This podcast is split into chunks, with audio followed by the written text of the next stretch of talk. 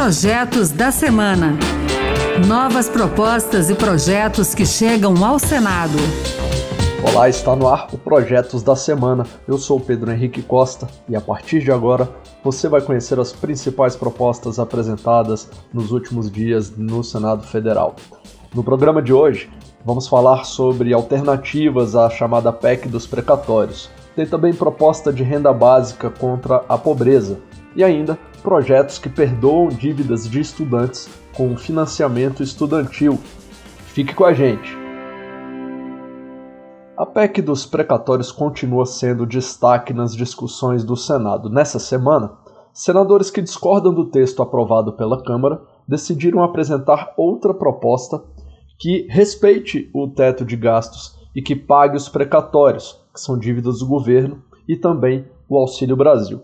José Aníbal, do PSDB de São Paulo, Alessandro Vieira, do Cidadania de Sergipe, e Oriovisto Guimarães, do Podemos do Paraná, sugerem excluir do teto de gastos as despesas com os precatórios, para que o montante de 89 bilhões de reais seja destinado para a Seguridade Social, especialmente o auxílio de 400 reais para cerca de 21 milhões de pessoas. Ao entregar a proposta alternativa ao líder do governo no Senado, Fernando Bezerra Coelho, do MDB de Pernambuco, Alessandro Vieira ressaltou a necessidade do controle de gastos e de ajuda aos mais pobres. Tudo isso com responsabilidade e não como medida eleitoreira para o ano que vem.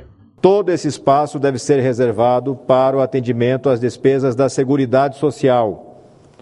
Nada de dinheiro para emenda parlamentar, nada de dinheiro para manobras populistas de aumentos para determinadas categorias, para a construção de obras no ano eleitoral, nada disso.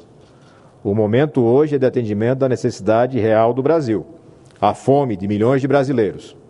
O senador Oriovisto Guimarães considera que a proposta alternativa é uma reconstrução da PEC original e uma boa solução para o governo. O governo tem por escrito na mão dele uma boa solução. Se ele quiser continuar insistindo em quebrar o teto para fazer mais confusão, ou porque quer prestigiar alguns jabutis que tem na PEC que veio da Câmara, aí nós não podemos fazer mais nada. Vamos esperar agora. O representante do governo, o senador Fernando Bezerra, recebeu essa proposta, disse que vai analisar e até quarta-feira da semana que vem ele vai apresentar um relatório na CCJ. E é aí que nós vamos saber se nós vamos votar a favor ou se nós vamos votar contra. Obviamente, se ele aceitar as nossas sugestões, votaremos a favor. Se ele não aceitar, aí nós vamos ter que analisar o que ele apresentou e decidir na hora. Já o líder do governo no Senado destacou que a criação do subteto é muito importante para melhorar a gestão dos precatórios um problema que ainda merecerá discussão aprofundada dos três poderes, diante do volume crescente de valores a serem pagos. Mas Fernando Bezerra já se posicionou contrariamente ao fim das emendas de comissão e das emendas de relator, atualmente suspensas pelo Supremo Tribunal Federal como alternativa orçamentária. Todos defendem o pagamento do Auxílio Brasil, todos defendem a necessidade do programa, inclusive pedem para que o programa seja permanente, não um programa transitório, mas as duas correntes que aqui identifico no Senado é, que divergem de como criar esse espaço fiscal. Numa proposta, que é a proposta do governo, o espaço fiscal é de 91,6 bilhões de reais, e na proposta que me foi apresentada agora, o espaço fiscal é de 89 bilhões de reais. Na próxima segunda-feira, o Senado tem uma sessão temática que vai debater a PEC dos precatórios. Entre os convidados estão representantes do Ministério da Economia, da Instituição Fiscal Independente do Senado e a ministra da Agricultura, Tereza Cristina, além de integrantes da Comissão Mista de Orçamento. E já que estamos falando de orçamento para o ano que vem, a questão das emendas apresentadas pelos parlamentares também foi tema de projeto nessa semana uma proposta que altera a Constituição, apresentada pelo senador Marcos Duval do Podemos do Espírito Santo, determina que parte dos recursos manejados por meio das emendas individuais impositivas seja destinada a ações de combate e à erradicação da pobreza. Ele sugere que, do montante de 1,2% das receitas correntes líquidas, ao menos metade delas continue bancando a área da saúde e o restante repassado para ações sociais. Seguindo na temática do combate à pobreza, tem outra PEC que foi apresentada pelo senador Rogério Carvalho, do PT de Sergipe.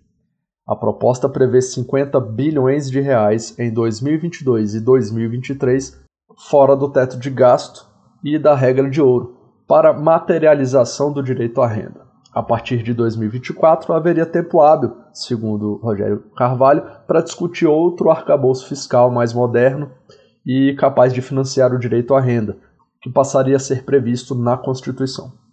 Por fim, essa PEC também prevê o pagamento dos precatórios relativos ao Fundef, não contabilizados no teto de gastos, abrindo o espaço fiscal de 16 bilhões de reais que ajudaria na recomposição dos benefícios do INSS que estão subdimensionados no projeto de lei do orçamento de 2022. E o tema agora é educação. O senador Rogério Carvalho também apresentou um projeto que perdoa as dívidas de estudantes com o Fundo de Financiamento Estudantil, FIES, isso em razão da crise econômica provocada pela pandemia de Covid-19. Segundo o governo, cerca de um milhão de alunos estão inadimplentes com o programa. O projeto, por sua vez, perdoa a dívida e os juros, sem que o estudante precise requerer esse procedimento. Outros dois projetos nessa semana também tratam do mesmo assunto.